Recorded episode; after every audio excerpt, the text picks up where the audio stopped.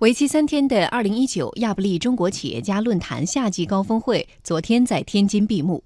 同时发布了二零一九上半年中国企业家发展信心指数。数据显示，二零一九年上半年企业家发展信心指数得分五十六点八八分，创近年新高，表明企业家对中国整体发展充满信心。请听央广记者焦浩的报道。在亚布力中国企业家论坛二零一九夏季高峰会上。清华大学民生经济研究院副院长王勇发布了2019年上半年中国企业家发展信心指数。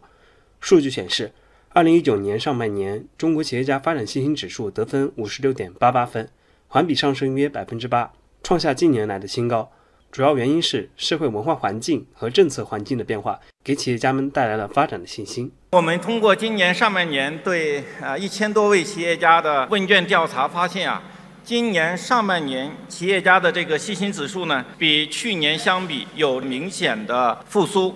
特别是呢，大家可以看到，在这里边得分最高的呢是社会文化环境信心，它得分呢是五十九点六六分。然后呢是政策环境信心，得分呢是五十七点八二分。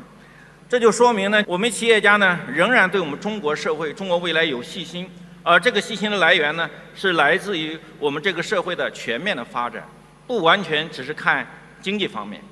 调查还显示，我国营商环境进一步改善。二零一九年上半年，营商环境总指数得分为六十三点五二分，比去年同期提高近十二个百分点。此外，新外商投资法也得到了多数企业家的认同。百分之七十九的企业家认为，外商投资法将进一步增加我国对外投资的吸引力，并且认为有助于打造一个公平竞争的市场环境。